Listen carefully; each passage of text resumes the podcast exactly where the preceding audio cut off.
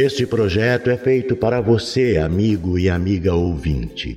Para nos apoiar, acesse apoia.se barra Carlos Eduardo Valente, tudo junto. Nosso muito obrigado. Um apólogo de Machado de Assis. Era uma vez uma agulha que disse a um novelo de linha: Por que está você com esse ar toda cheia de si, toda enrolada, para fingir que vale alguma coisa neste mundo? Deixe-me, senhora. Que a deixe. Que a deixe por quê? Porque lhe digo que está com um ar insuportável? Repito que sim, e falarei sempre que me der na cabeça. Que cabeça, senhora? A senhora não é alfinete, é agulha. Agulha não tem cabeça. Que lhe importa o meu ar? Cada qual tem o ar que Deus lhe deu. Importe-se com a sua vida e deixe a dos outros. Mas você é orgulhosa. De certo que sou. Mas por quê? É boa. Porque coso. Então os vestidos e enfeites de nossa ama, quem é que os cose senão eu? Você está agora melhor. Você é que cose.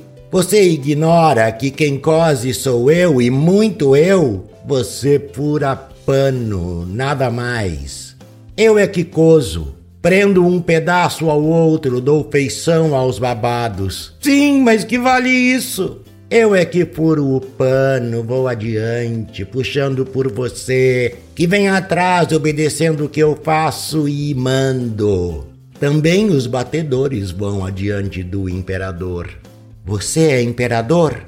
Não digo isso, mas a verdade é que você faz um papel subalterno indo adiante. Vai só mostrando o caminho, vai fazendo o trabalho obscuro e ínfimo. Eu é que prendo, ligo, ajunto. Estavam nisto quando a costureira chegou à casa da baronesa. Não sei se disse que isto se passava em casa de uma baronesa, que tinha a modista ao pé de si para não andar atrás dela. Chegou a costureira, pegou do pano, pegou da agulha, pegou da linha, enfiou a linha na agulha e entrou a coser. Uma e outra iam andando orgulhosas pelo pano, que era a melhor das sedas entre os dedos da costureira, ágeis como os galgos de Diana, para dar a isto uma cor poética.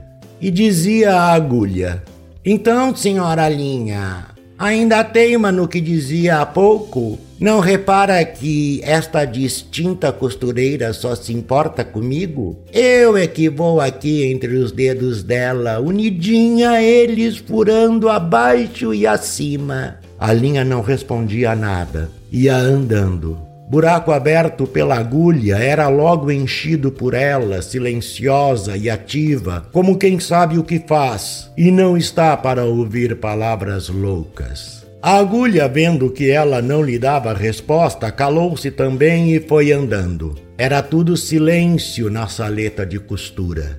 Não se ouvia mais que o plique, plique, plique, plique da agulha no pano. Caindo o sol, a costureira dobrou a costura para o dia seguinte.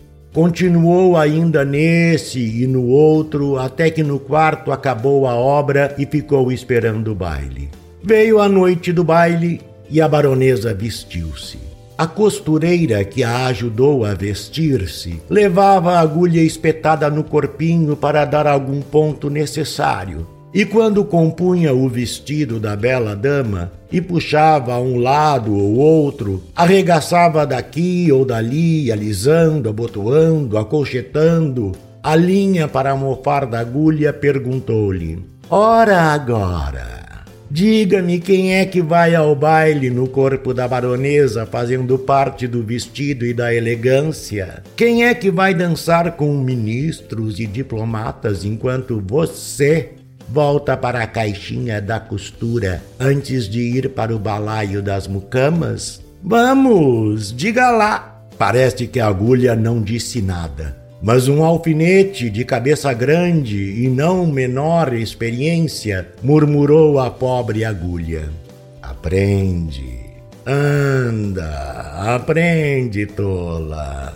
Cansaste em abrir caminho para ela e ela que vai gozar da vida, enquanto aí picas na caixinha de costura. Faze como eu, que não abro caminho para ninguém. Onde me espetam, fico. Contei essa história a um professor de melancolia que me disse abanando a cabeça. Também eu tenho servido de agulha a muita linha ordinária. Carlos Eduardo Valente é ator, diretor de teatro, dublador, narrador de audiobooks e também formado em psicologia. 66 anos de vida bem vivida e cheio de histórias para contar, mas prefere contar e interpretar as histórias dos outros. Até tenta escrever um pouco, mas não tem a disciplina necessária como tem nessas outras áreas citadas. Sempre na batalha por novos desafios. Contato carlão50 gmail.com